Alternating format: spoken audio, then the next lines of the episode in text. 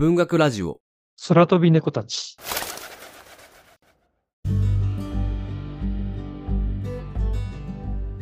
どうも皆さん、こんにちは。文学ラジオ、空飛び猫たちです。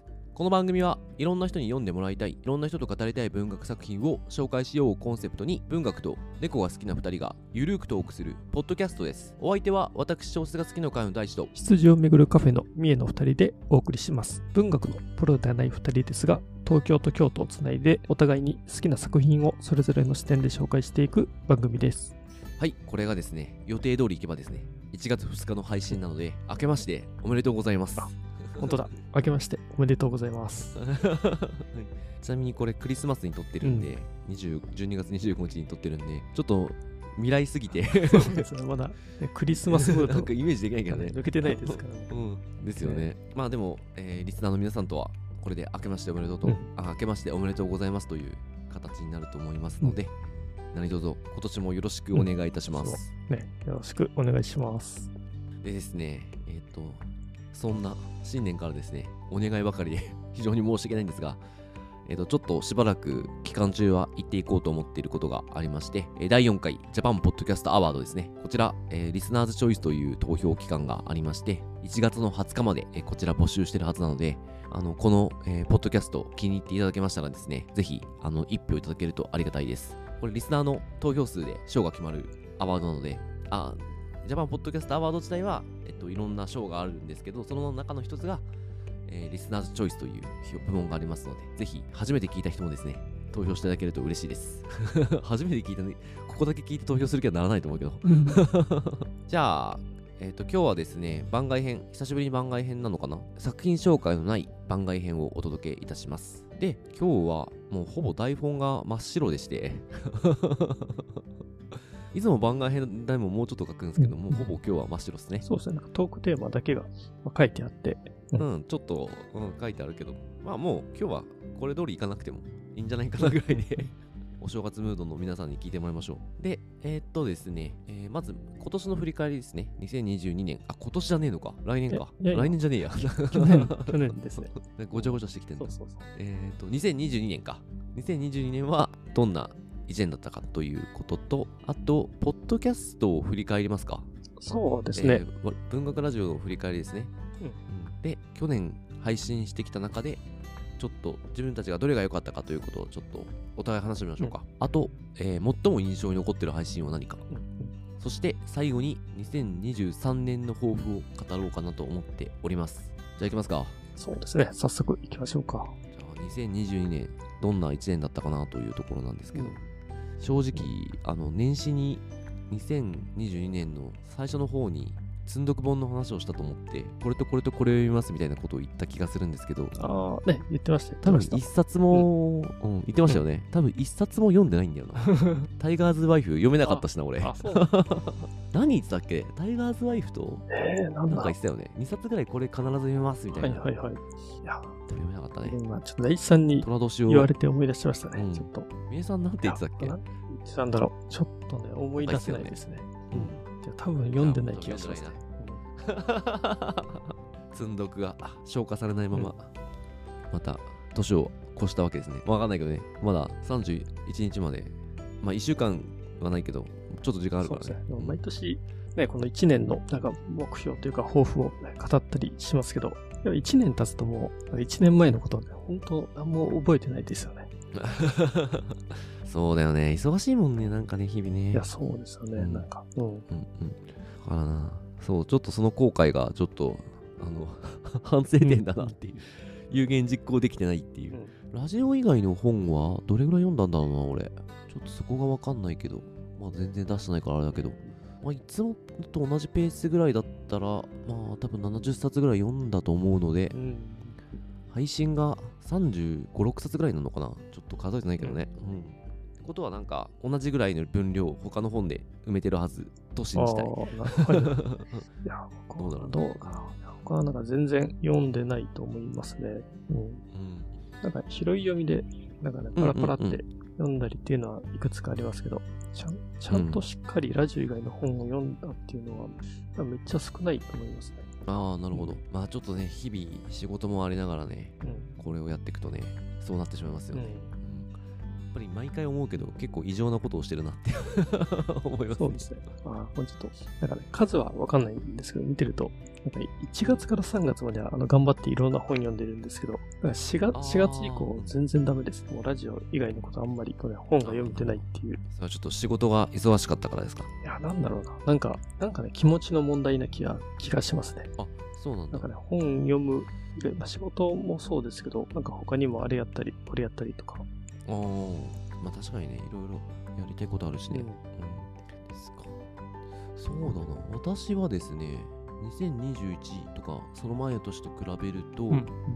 えっと圧倒的にエッセイを読みましたね。ああ、はい。あそもそもそんなにエッセイを読まない人間だったのが、まあ、34冊読んだぐらいなんで あのなんか、えっといつも読んでる冊数に占める割合が急に増えたっていううんうんだけだけど冊数はそこまで読んでないですけど、うんなん。だエッセイはちょっと今年読みましたね。あ確かに。京都に旅行に来ていた時も何冊か持ってきてましたもん。うん。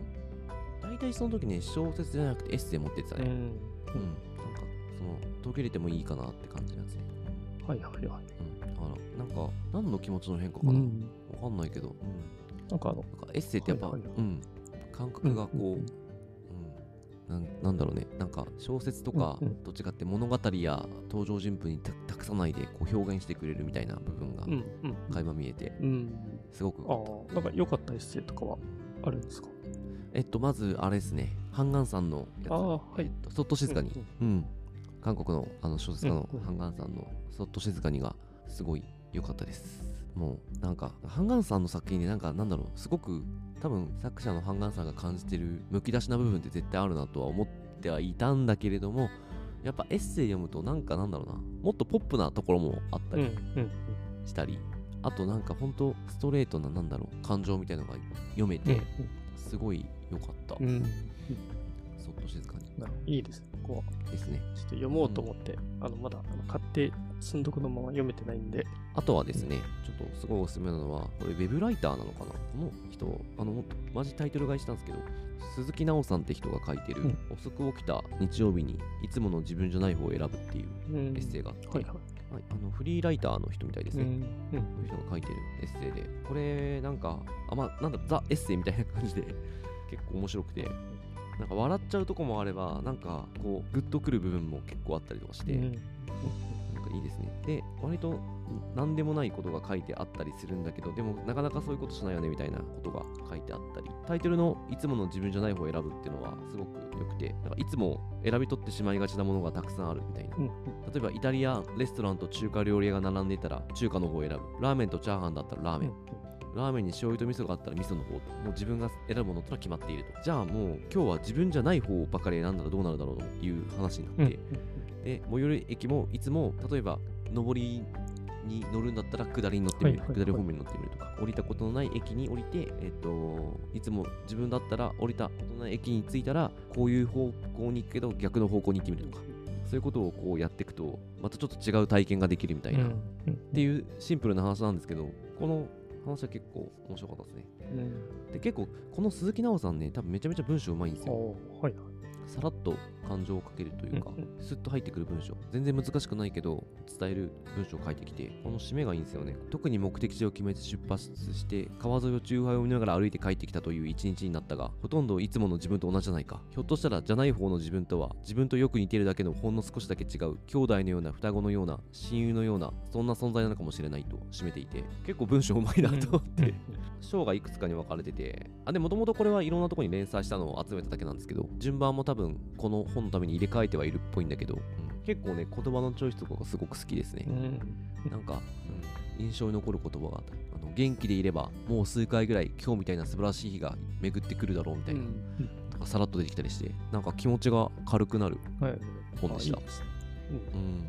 ぜひちょっとおすすめですね。うんうんエッセイたくさん、たくさんでもないけど、今年読んじゃったのは、なんかなんとなく、なんか自分じゃない自分に 会いたかったかもしれないとかはい、はいはい。ちょっと思いましたね。いいですよね。やっぱりエッセイとなんかね、いや、ちょっと気が楽になったり、なんかそういうタイプの本って、うん。なんか無償に読みたくなることって本当ありますし。じゃあ、なんかわかんないけど、お私はちょっとエッセイをいつもより読んだ年だったなっていうのが、うん今振り返るとありますねみーさんどうですか？本に限らず。そうですね。あ、でも2022年、やっぱり1月にあの大地さんと初めて会って、あそっか。そうですね。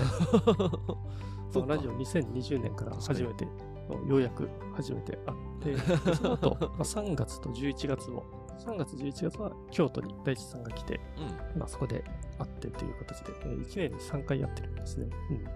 そうだね、今年今年急に。うん、そうですね。なんかそういう意味では、今までゼロ回だったのに、町に関しては本当動きがあった年だなとは、うんなんかね、うんうんうん。あの感じましたね。確かに。このラジオで言うとそうだね。ラジオはだいぶまあゲストの方もね、うん。あの吉田郁美さんっていう翻訳者の方も来ていただけましたし、なんか再生回数とかそういう面で見てもまたぐっと上がったし、うんうん。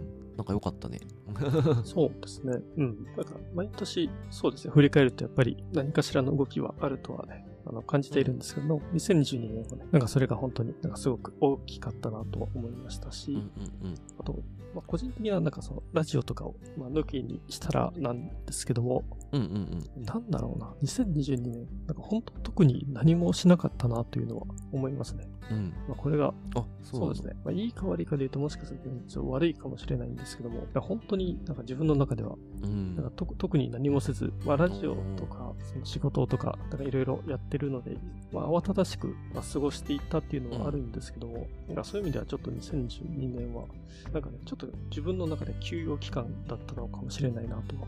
あーなるほどまあでもなんか世界的に見てもさ、ちょっとなんだろう変化の大きすぎる年うん、うん。じゃないですか、ああ、まあはいはい。そうですね。あのうんまあロロシアとウクライナのこともあるし、うん、まあ日本においては安倍さんのこともあったしさ、うんこう動きが多すぎる年だなというか、まあコロナのせいなのかわかんないけどやっぱり世界って大きく変わっちゃったなみたいな。のを感じますね、なんかコロナが終わりかけてるというかどうどう今ちょっと何と言ってもいいかわからない期間に入ってきてる気がするんだけど、こう、うんなんか自分っていうよりも確かに世界が変わってしまったみたいなうん感覚が強かったとしては確かにあるかもとは思いましたね。うん。まあそういう意味では、ちょっとね2022年のことについてあんまり自分のことで、なんかうん。なんだろうな、そんな話せることは、もしかするとないかもと思ってます。まあ、そういう意味では、ちょっと今年、まあ、23年うん。にやっぱりそうですね、こういう年だったって言えるようには、なんかしたいですね。うんうんうんまあちょっとこれもね、多分う、んちょっと1年後忘れてそうですけども、ね。まあ、あと、去年の11月、12月、あの、ワールドカップサッカーの、えあーあったんですけども、サッカー好きで、うんうんうん普段はそんな見てないんですけど、ワールドカップだけは4年に一度、やっぱりどうしても見てしまうんですね。でそうなると、その大会前後含めて、なんか2ヶ月ぐらいはもう、ワールドカップで頭いっぱいで、いや、本当に他のこと何もしてなかったですね。ああ、なるほどね。まあ、それでも4年前も同じだ同じ状態だったんで、あーでもいいね。さ4年ごとにこう夢中になるものが来るってね。そうですね。なんかワクワクするしね。うん、で、今年で毎回そうなんですけど、まあ、4年ごとなんで、今回はそんなにワールドカップはあの見ないだろうなとかですね、なんかそこまでは熱中しないだろうって最初は思ってるんですけど、なんかだんだんハマっていくんですよね。これが本当不思議なもので。なるほど。多分多くの日本人が、あいつの間にか始まったみたいな。うんうん。え、スペインに勝ったって そういう盛り上がりだったかもしれないね。そうです。まあ僕もね、あ、スペインじゃないかえ。ドイツですね、最初は。ドイツだ、ドイツだ、ドイツだ、ドイツだ。最初ドイツだよね。まあでも、そうなってくると、ちょっとポッドキャストの振り返りさっき名産してましたけど、今年は3回対面して、えっと、対面でも収録もして、まあちょっといろいろやってきて、あとなんだろうな、オンラインの読書会っていうのは、今日、まあ、2021と2020に比べるとそこまで増えてはないのかな。でも、翻訳大賞のオンライン読書会めっちゃやったもんね。そうです月1ペースでで、やったもんね。5回ぐらいかな。あれ大しきいましたもんね。うん、確かに確かに。あれはもう楽しかったっすそうね。ですね。やっぱりあの翻訳者の方参加してくれた回とかはね、あすごい楽しいですよね。びっくりするよね聞。くことができたんで、そうですよね。うんうんうんうん。認知度という意味では上がったのかもね。うん業界にね。そうですよね。まあちょっとこれから、まあ、2023年の抱負の時に話したいけど、まあ今年も頑張って、ちょっといろいろね、ちょっといろんな関係者を 巻き込んでいって、うん。あの、ちょっと存在感のあるポッドキャスト番組になればいいなとは思ってますね。じゃあ次ですね、去年配信した中で、まあもう良かった、良かったというか、どれもいいと思って配信してるんですけど、特に印象に残った3冊をちょっと話しましょうか。うん。あ、これ去年の3冊って、ポッドキャストの3冊あ、そうです、そうです。ラジオで。紹介した中から。うんラジオで。うん。じゃあ、うん。どうします？これ。じゃあ、お互い1冊ずついきます。そうですね。あの、まあ、サインから順番に一冊ずついきましょうか。やばい。これでも今何も準備しないから普通に被る可能性あるな。そう。3位ね。サイン3位、3位、3位ね。じゃあど、っちから？僕も本当に考えてなかったんで、もう今、直感で決めようともう直思うんですけど感だよね。3つだよね。でも今バーって見ますあれとあれもあれもあれも紹介してるってなってうんるからな。まあ多分ね、被るのが。いや、でも、ですけどもさ3位は決めたあ。ごめんなさい。3位は決めた。うん。2, 2位、1位がどうしようかな。はい。もうサインは決まりましたね。じゃあ行きますか。じゃあ、どっちから？じゃあ私からいきますか。お願いします。じゃあ行きますね。じゃあ3位はですね、プロジェクトヘイルメアリーですね。おお。あ、そうなんだ。はいあ、かぶってない？被ってないですお被ってないか。ちょっと意外、意外だなと思いました。あ、意外だった。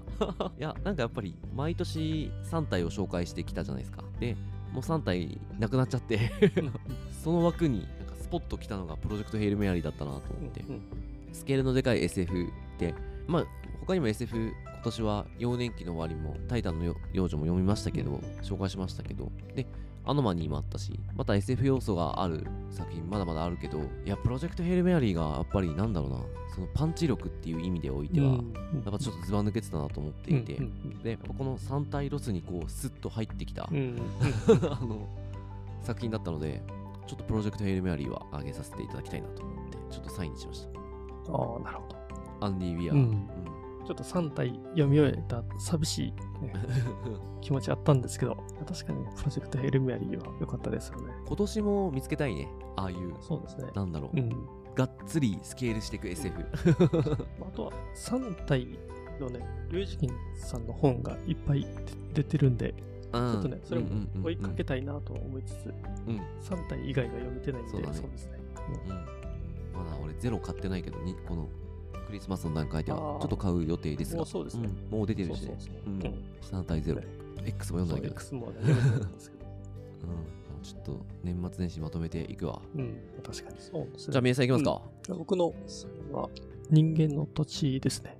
あー、そっか、そこか。まあ、サンテク・ジュペルの、もうすごいね、世紀の名作と呼ばれている本ですけども、本当に初めて今年、去年読んで、なんかね、すごい、やっぱりもう心に響くものがありましたね。うんうんうん。なんかその、あなんなんていうのかな、こんな名作だったとはっていう、これ今まで読んでなかったのは、ちょっともったいないことしたしたなとかですね、でも読めてよかったとかですね、なんかいろんな思いが、ね、ちょっと錯綜して、ああ。まあ、人間の土地は多分何度も読み返す作品なんじゃないですかね。そうですね、うん。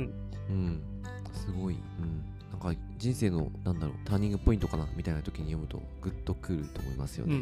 うんまあ、人間の土地は、あの、オンライン読書会もやってめっちゃ盛り上がりましたしね。うんいろんな人といろんな。話できたから、うんなんかそれも多分残ってるのかもしれない。うんうんそれは本当になんか一回読むだけじゃなくてね、やっぱり何回か読みたく、読みたいって思った本ってなかなかなかったので、まあそういう点でもそういう本に出会えてよかったなっていうのがありましたね。じゃあ、次いきますか。2位いいね行きましょうか。2位ね。今、いまだに迷ってんだよな。どっちをど、どっちかな。ああ、そうなんですね。どうしよう。どうしようかな。しかも4冊で迷ってるからあ、。そうなんですね。2位が。その中から1位に決めようと思ってるけど。なるほど。いや、でも、でももう直感でいくと、うん。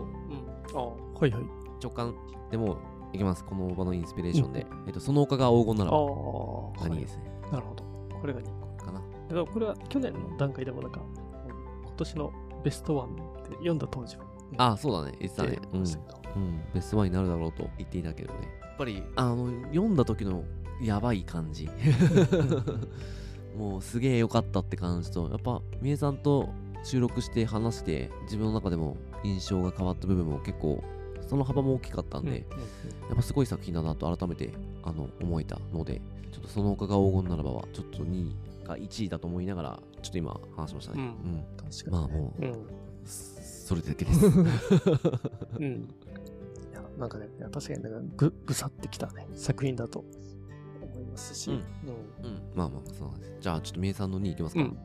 本当1位は決まってるんですけど、なんか2位の候補が、なんか4冊ぐらいやっぱりあるんです。ちょっとどうしようかなって本当に迷ってるんですけど、あ、でもやっぱり星のせいにしてですね。あー、そっか。あ、あれ？星のせいにして今年、あ、2022か。そうそうそう。そうか。おおやばい。なんか、勝手に、なんだろう。すごいむ、多分吉田郁美さんとのコミュニケーション量の問題だと思うんだけど、なんか、もっと時間経ってる聞いたそっか、そうだよね。ちょっと俺一覧見てねえな。みちょっと見よう。そうですよね。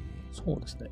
確かに、これは吉田郁美さん。そうだよね。俺そうそう。2000。そうだね、そうですね。インタビュー会もあったりはしたんですけど、まあ、本自体、出版されたのはうん。一昨年で、読んだのはうんうんうんうん。昨年っていうことですね。うん。うん、そうだよね、日本翻訳大賞の候補になってたんだもんな。そりゃそうだ、そっか。そうだそうだ。なるほど。確かに、うん。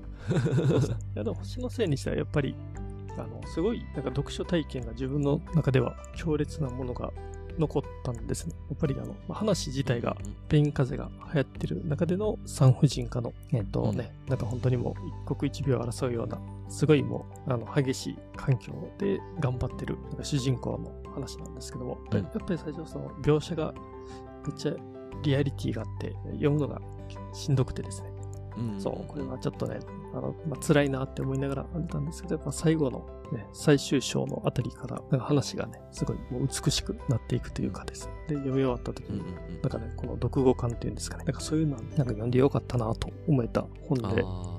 まあ、読んでっていうかあれ、あれですね、最後まで読んでよかったなっていう、そう、なんか、その読んでる途中のあの苦しさっていうのはね、結構あったんで、あの星のせいにしてオンライン読書会やったから2回読んでるじゃないですか、うん、うん、多分、まあさんも僕は2回目はあんまりちゃんと読めなかったですけど、あ、うんそっか。うん、あ、私もそうですけど、半分ぐらいまでだって読んで、そこからもうが時間なかったんで、パッと読んじゃったとこあるんですけど、2回読むと展開分かってるっていうか、結末というか、この人たちがどうなるか分かってるから、うんうん苦しさがね、ああ、まあそうですね。うん。とか切なさがね、また違う形で襲ってきたの をあ覚えてますね。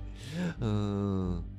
あ、で、あれですね、あの、エマ・ドナヒュー、また吉田郁美さん訳してくれるっぽいから、そうですね。またね、あの、新訳がうん、ちょっとこの今年出るという23年出ると。ところで、ううんん。うんまあ、それもぜひちょっと、うん紹介できたらいいですね。いや、紹介したいですよね。うん。うん。いやいや、でも、まあ、その強烈なっていうところではね、今2位でしたね。じゃあ1位いきますね、か。1位いきましょう。1位はですね、もう本当これすごい迷ったんですけど、まあもうこれかなと思いました。えっ、と、ローベルト・ゼーターラーの野原ですね。一番最後に紹介した最後だの作品ですね。ほううん。ですね。ちなみに、この段階でまだ編集終わってないんで、そうですね。うん。ちょっとどういう配信になってるかわかんないながらの、うんでももうなんか作品が持つ力みたいのがすごかったんで、うん。なんか去年もたくさん読んできたけれどもおそらく1位なんで、迷ったんですよね。だからそのあの圧倒的に作品を読んだ時とラジオ収録して配信した後のこのなんか一連のことを考えるとその他が黄金ならばうんがやっぱ自分的にはすごく良くて、はい。まあ1位かなとちょっと思ってたんですけどでもちょっと今回は純粋にもうこれも今この瞬間の自分の感覚ですけど、まあ、のちょっと野原1位って言いたいなっていうう んところでとロベルト・ゼーターラーの野原を1位にさせていただきます、そうですね。いや、でも、やっぱ改めて、ゼーターラーは、うん、いいっすよね。うん。うん。ちょっと三重さんの1位いきますか？そうですね。で僕の1位は、えーサリンジャーの彼女の思い出、逆さまの森ですね。なるほど。まいやねちょっとね、それもね考えた。うん。うん。わかる、ううん。んよかったよね、うんよかったあれは、サリンジャーね、じゃあいいなって思ったな、まあ、本当初めてサリンジャー読んで、まあ、これも今まで読めてなかったっていうのがあったんですけども、なんかこんなに小説うまく書けるんだっていうのと、なんかすごい、うんちょっと言い方あれですけど、なんか古き良き小説っていう印象をちょっと受けたんですね。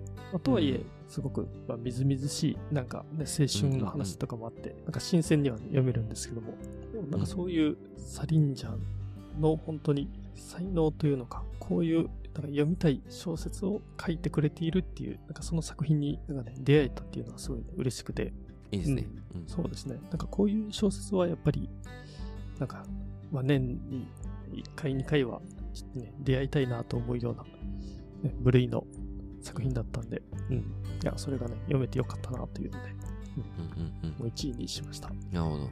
いいですね。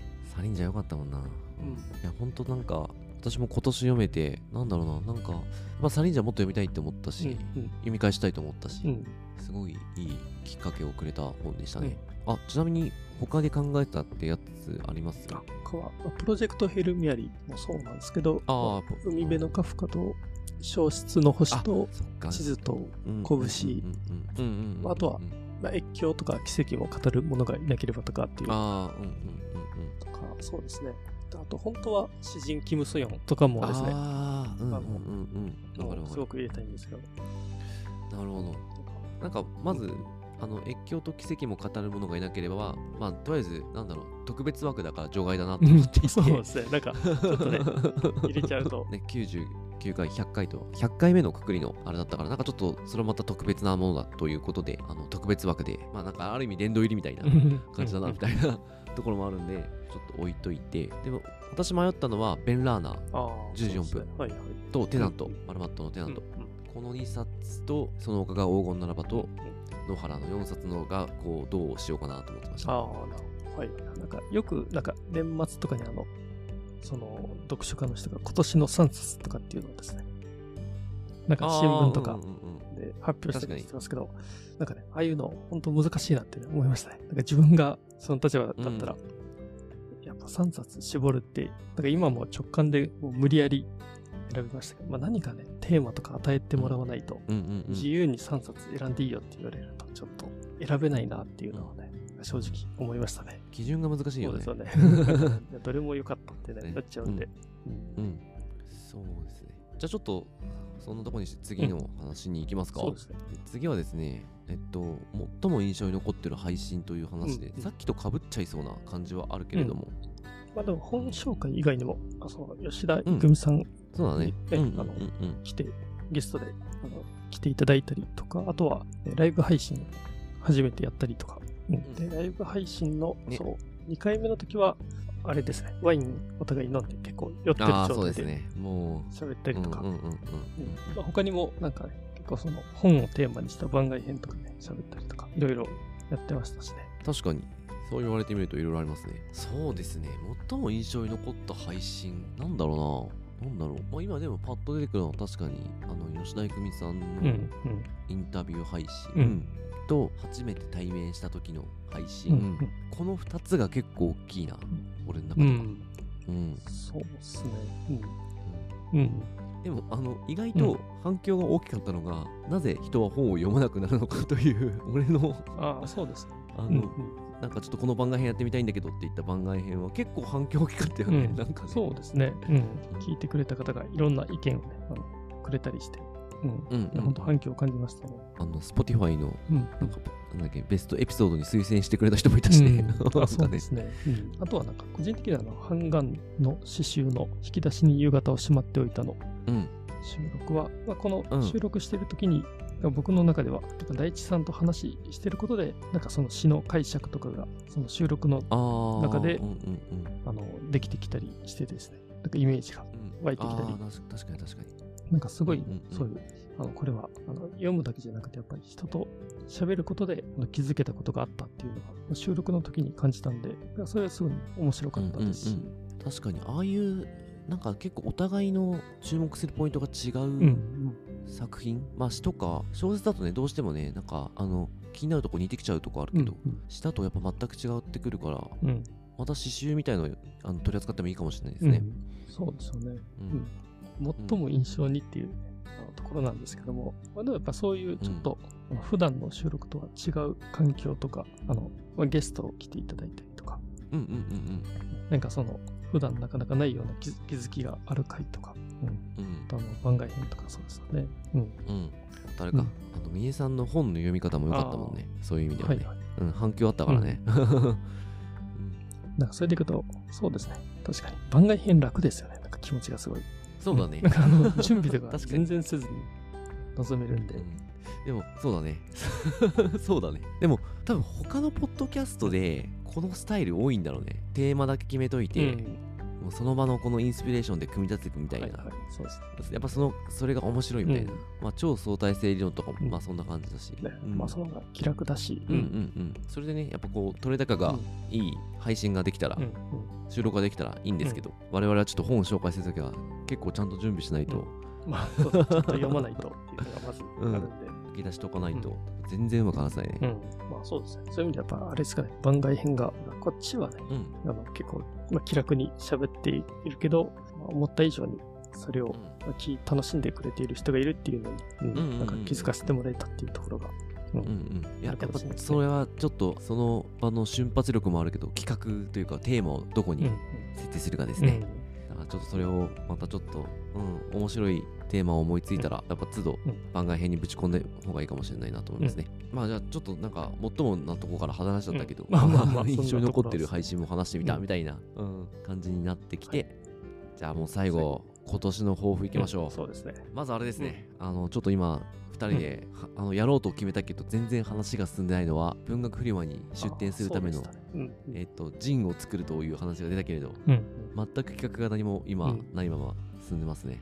そうですね。だその、はいうん、このポッドキャストの、まあ、機関誌、みたいなものを作るとしたらどんな感じがいいのかうん。うんとかちょっと考えなきゃいけないとこなんだけど、まあ、なかなかちょっとそこまで考えたいですけど、ちょっと頭が回ってないですね、確かに。でもちょっとやりたいのは、うんえっと、まずはリスナーからのちょっとこの声を乗せたい、うん。ああ、そうですね。うんそこにこう盛り込みたいのと、あの今までゲストに出てきてくれた方々からはちょっとコメントをもらって、うんうんうんなんかそのページをちょっとそこにはちょっと割きたいなっていうところかな。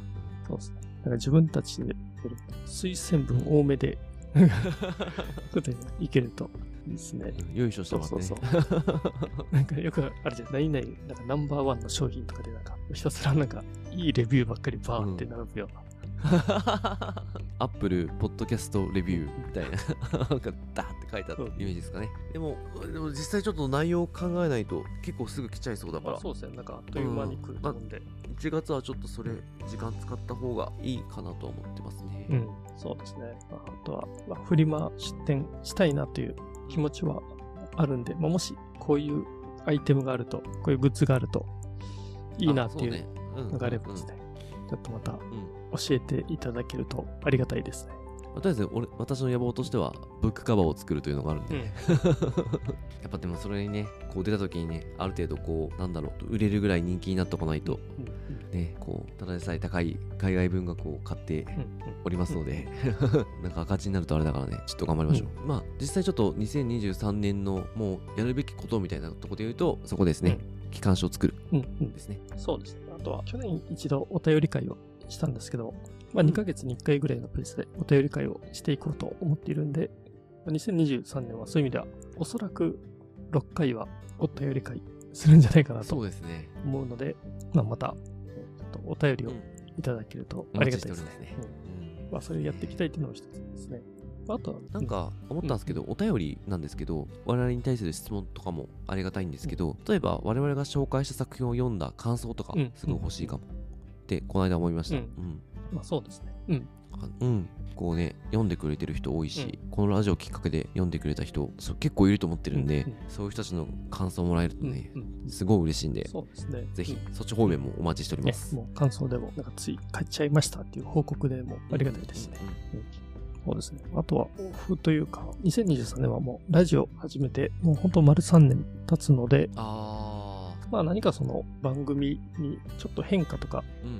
なんか起きてもいいのかもしれないなとはちょっと思ったりしますね。なんかそれはもう、あの、なんかマンネリ化していくのは、ちょっとまずいなと思ってまして、今、あの、まあ、収録の方とかもできてはいるんですけど、まあそのうん辺でう、ん。なんかちょっと違うやり方をあの試してみるとかですね。うんうんうんうん。まあ確かに。去年からちょこちょこ細かいところのあの変化っていうのはしてきたとは思うんですけども、まあちょっと丸3年経っていうのもあるんで、まあ思い切ってガラッと何かを変えたりとか、まあそういったのも、うんちょっと個人的には、なんかね、これだっていうものものがあれば、そういうね、ちょっと変化をラジオにうん起こしてもいいかもとはちょっと思ってます。あれかもな、そうだね。ああ、でも難しいか。なんか、収録作品と収録日を公開しちゃって、それまでに読んだことがある人は、感想もらえたらそれも紹介するとかね、うん。その作品に対してのね、とか、この点についてどう思いますかそうですねと あのリスナーからのうん質問とかやってもいいかもしれないけど、でも結構、急々に紹介する作品決めてるからな。そうですね。やっぱりその辺が、うん